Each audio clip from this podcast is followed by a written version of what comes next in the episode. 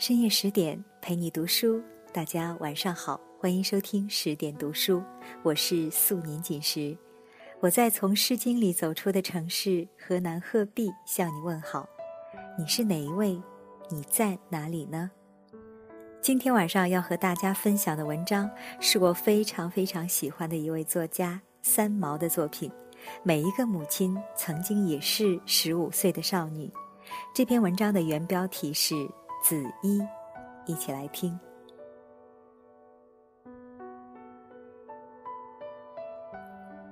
那封信是我从邮差先生那儿用双手接过来的。我们家没有信箱，一向从竹子编的篱笆洞里传递着信件。每当邮件来的日子，就会听见喊“有信呀”，于是总有人会跑出去接的。那是多年前的往事了。当年我的母亲才是一个三十五六岁的妇人，她来台湾的时候不过二十九岁。怎么记得是我拿的信也很清楚。那天光复节，因为学校要小学生去游行，所以没有叫去补习。上午在街上喊口号、唱歌，出了一身汗。便给回了家。至于光复节邮差先生为何仍得送信这回事，就不明白了。总之，信交给母亲的时候，感觉到纸上写的必是一件不同凡响的大事。母亲看完了信，很久很久之后，都望着窗外发呆。她脸上的那种神情十分遥远，好像……不是平日那个洗衣煮饭的妈妈了。在我念小学的时候，居住的是一所日本房子，小小的平房中住了十几口人。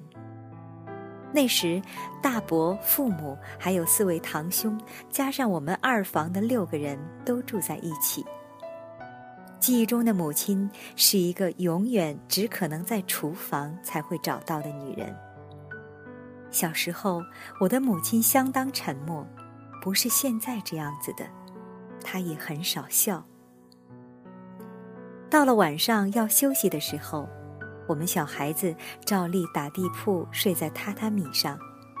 听见母亲跟父亲说，要开同学会，再过十天要出去一个下午，两个大的一起带去，宝宝和毛毛留在家。这次我一定要参加。父亲没有说什么，母亲又说：“只去四五个钟头，毛毛找不到我会哭的，你带他好不好？”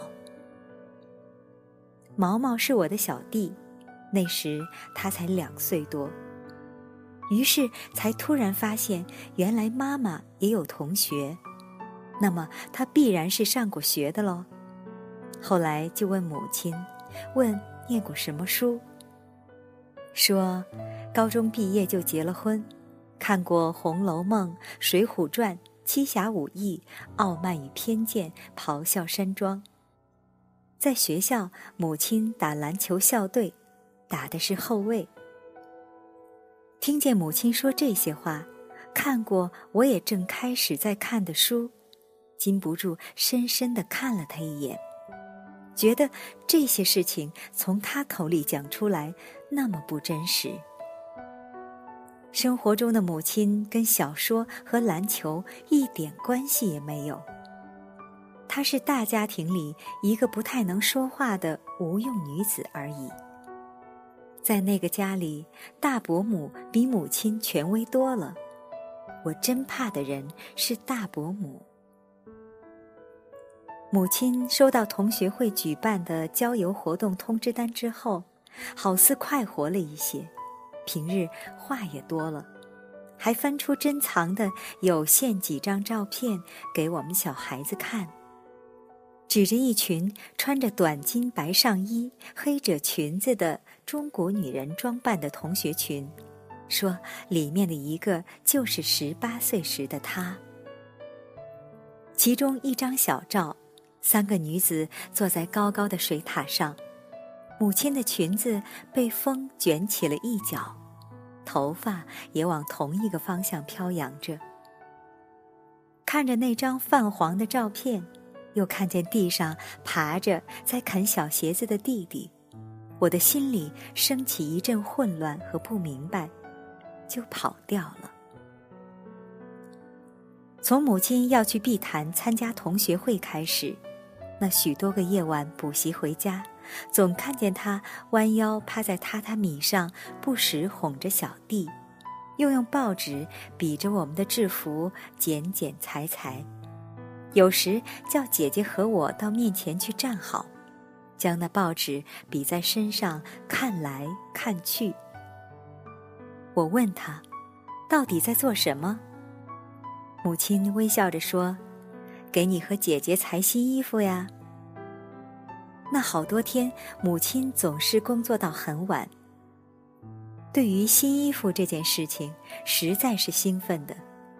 小学以来，每天穿的就是制服。另外一件灰蓝条子的毛背心是姐姐穿不了，轮到我穿；我穿不了，又轮大地穿的东西。他在家里是那么的永恒不灭。直到后来长大了，才知道向母亲讨，想留下背心做纪念，而当时是深恶他的。从来没有穿过新衣服，眼睁睁的巴望母亲不再裁报纸，拿真的布料出来给我看。当我有一天深夜放学回家。发觉母亲居然在缝一件白色的衣裳时，我冲上去拉住布料叫了起来：“怎么是白的？怎么是一块白布？”丢下书包，瞪了不说话的人一眼，就哭了。灯下的母亲做错了事情般的仍然低着头，她明明知道我要的是粉蓝色。第二天放学回来。发现白色的连衣裙已经缝好了，只是裙子上多了一圈紫色的荷叶边。这种配法是死人色。我说：“妹妹，妈妈没有其他的布，真的，请你不要伤心。以后等妈妈有钱了，一定给你别的颜色的衣服。”母亲一面说，一面拿起新衣要给我套上试试看。我将手去一挡，沉着脸说：“不要来烦，还有算术要做呢。”母亲僵立了好一会儿，才把衣服慢慢的搁在椅背上。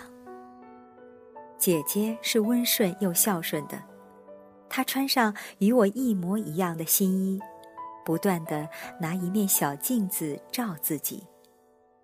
我偷看那件衣服，实在也是不太难看，心里虽然比较泰然，可是不肯去试它。姐姐告诉我，母亲的同学嫁的都是有钱人。那天去开同学会，我们小孩子会有冰激凌吃。在那以前，吃过冰棒、仙草冰、爱玉冰，可是没有吃过真的冰激凌。姐姐说，在大陆，我们家每年夏日都吃那东西的。我总不能有记忆。母亲的同学会定在一个星期的午后，说有一个同学的先生在公家机关做主管，借了一辆军用大车。我们先到爱国西路一个人家去集合，然后再乘那辆大汽车一同去碧潭。那时候，我乘过十二路公共汽车，还有三轮车。上学是用走路的，每年一度的旅行也是全年级走路，叫做远足，是不坐车的。星期天我照例要去学校，姐姐在二女中，她可以放假。母亲说那日仍然要去补习。到了下午两点整，她会带了姐姐和新衣服来学校向老师请假，等我换下制服就可以去了。为了那次的出门，母亲低着眼光跟大伯母讲过一两次，大伯母一次也没有搭理。这些事情我都暗暗看到眼里去。这一回，母亲相当坚持。等待是快乐又缓慢的，起码母亲感觉那样。那一阵，他常讲中学时代的生活给我们听，又数出好多个同学的姓名来，说结婚以后就去了重庆，抗战胜利又来到了台湾。这些好同学已经失散十多年了。说时，窗外的紫薇花微微晃动，我们四个小孩就在属于二房的一个房间里玩耍，而母亲的眼神跃出了我们，盯住那棵花树，又非常遥远起来。同学会那个清晨，我很早就起来了。趁着大人在弄稀饭，一下子就把自己套进了那件并不太中意的新衣服里面去。当母亲发觉我打算不上学，就上来剥衣服。我仍是被逼换上制服，背着书包走了。姐姐陪我一路走到校门口，讲好不失信，下午两点钟会来接，一定会来接的。我不放心的看了姐姐一眼，她一直对我微笑又点头。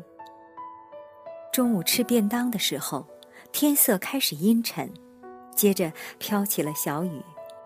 等到两点钟，等到上课钟又响过好一会儿，才见母亲拿着一把黑伞，匆匆忙忙由教务处那个方向的长廊上半跑的过来。姐姐穿着新衣服，一跳一蹦的在前在后跟，很快被带离了教室，带到学校的传达室里去换衣服。制服和书包被三轮车夫叫做老周的接了过去，放在坐垫下面一个凹进去的地方。母亲替我梳梳头发，很快的在短发上扎了一圈淡紫色的丝带。又拿出平日不穿的白皮鞋和一双新袜子，弯腰给我换上。母亲穿着一件旗袍，暗紫色的，鞋是白高跟鞋，前面开着一个漏指的小洞。一丝陌生的香味从她身上传来，我猜那是居家时绝对不可以去碰的深蓝色小瓶子。说是夜巴黎香水的那种东西，使它有味道起来的。看得出母亲今天很不同。老周不是我们私人家的，他是在家巷子口排班等客人的三轮车夫，是很熟的人。我和姐姐在微雨中被领上车，位置狭窄，我挤在中间一个三角地带，雨棚拉上了。母亲怕我的膝盖会湿，一直用手轻轻顶着那块黑漆漆的油布。我们的心情并不因为天雨而低落。由舒兰街到爱国西路是一段长路。母亲和姐姐的身上还放着两个大锅，里面满盛着红烧肉和另一锅罗宋汤。是母亲特别做了带去给同学们吃的。前一天夜里，为了这两道菜，母亲偷偷的活了很久，都没进房睡觉。雨越下越大，老周浑身是水，弯着身体半蹲似的用力踩车。母亲不时将雨棚拉开，向老周说对不起。又急着一下看表，一下又看表。姐姐很专心的护汤，当她看见大锅内的汤进到外面包扎的白布上来时，就要哭了一般，说妈妈唯一的好旗袍快要弄脏了。等到我们看见一女中的屋顶时，母亲再看了一下表，很快的说：“小妹，赶快祷告，时间已经过了。”快跟妈妈一起祷告，叫车子不要准时开。快，耶度寄宿天上的父。我们马上闭上了眼睛，不停的在心里喊天喊地，拼命的哀求，只求爱国西路快快的出现在眼前。好不容易，那一排排樟树在倾盆大雨里出现了。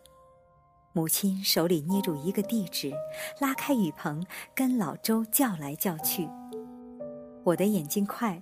在那路的尽头，看见一辆圆圆胖胖的草绿色大军车，许多大人和小孩撑着伞在上车。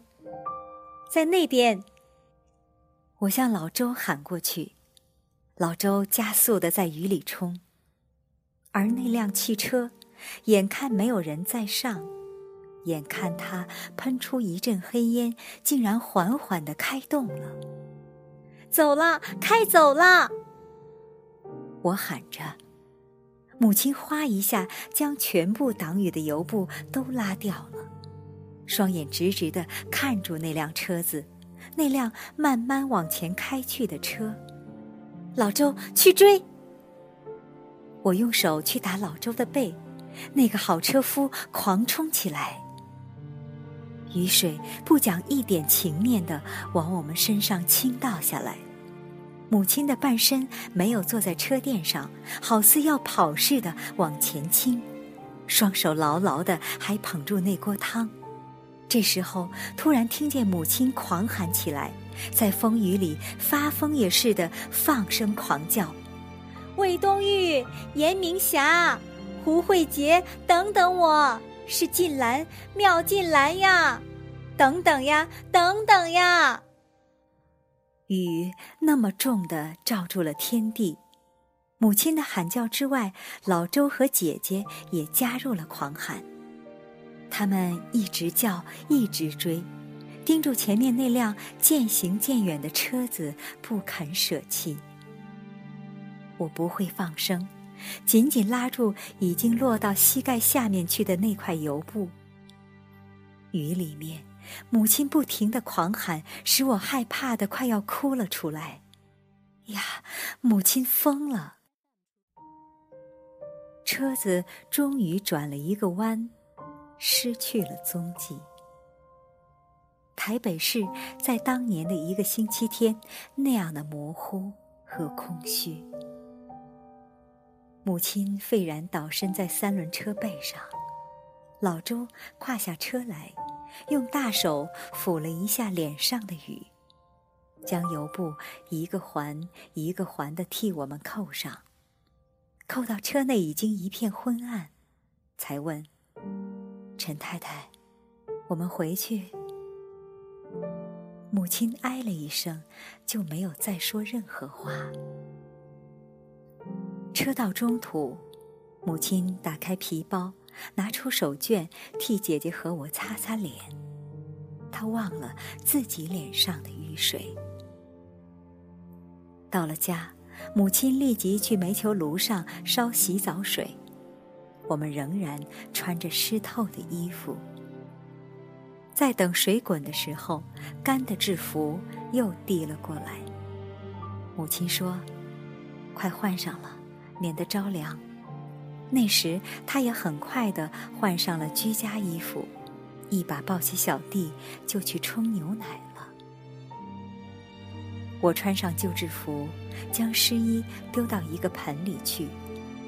突然发现那圈荷叶边的深紫竟然已经开始褪色，沿着白布在裙子边缘化成了一滩一滩朦胧的水渍。那件衣服。以后就没有再穿过它。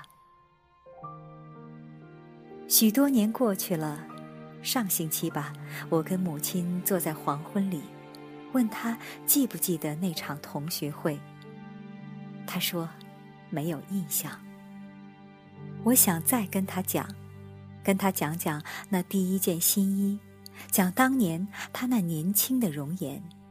讲日本房子窗外的紫薇花，眼神，小弟，还有同学的名字。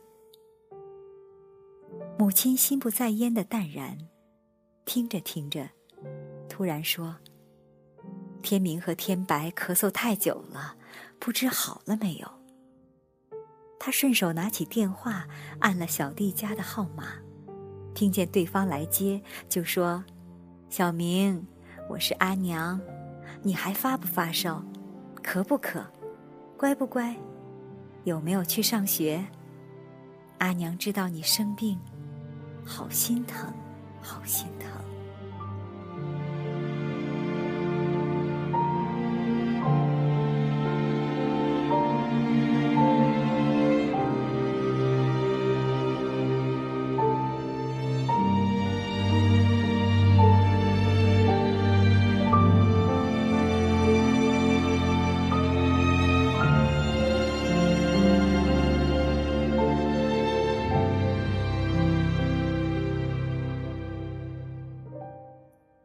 刚才为你读的是三毛的《每个母亲曾经也是十五岁的少女》，这里是十点读书，更多节目收听可以关注微信公众号“十点读书”。